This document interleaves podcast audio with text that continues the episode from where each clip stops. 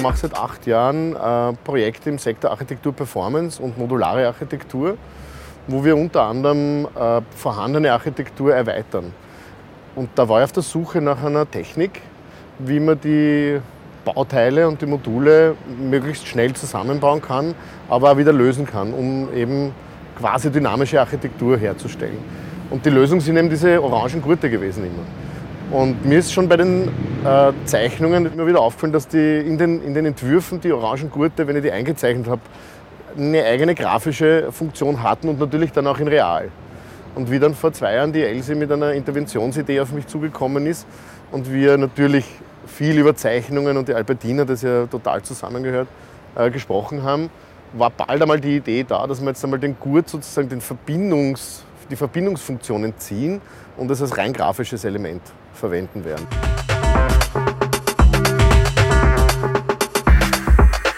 Wir hatten die Möglichkeit durch die Einladung der Albertina das erste Mal das am Gebäude selbst auszuprobieren. Das heißt, die Zeichnung verlasst das Papier, wo wir das bis jetzt immer gehabt haben, dann natürlich im Vorfeld ausprobiert haben. Da beziehen wir jetzt auch auf die eine Arbeit, die äh, in der Ausstellung unten zu sehen ist.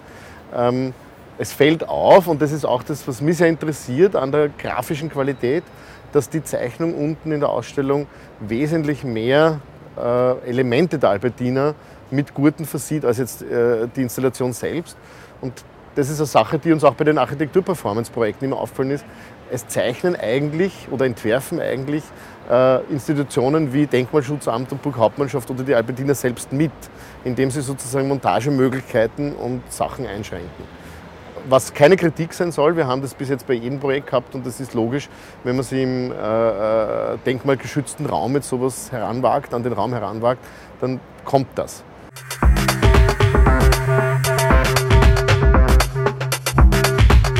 Die Formsprache. Äh, das ähm, ist eine Entwicklungsgeschichte, die Punkte, also die Montagepunkte, die übrig blieben, ein Pattern einmal entwickelt haben. Also da gibt es einmal, man hat dann die, die, Zeichnung oder die Fotos von dem Haus und dann sieht man mal, welche Punkte überbleiben.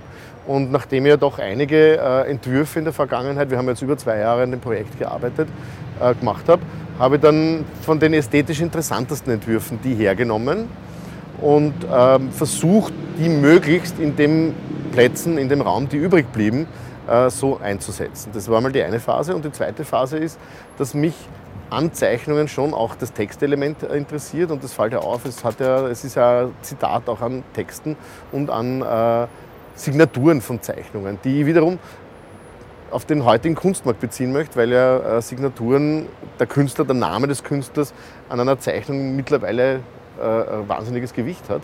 Und darum auch das Textzitat an diesen Kurven oder Kurven nicht an diesen Linien eigentlich.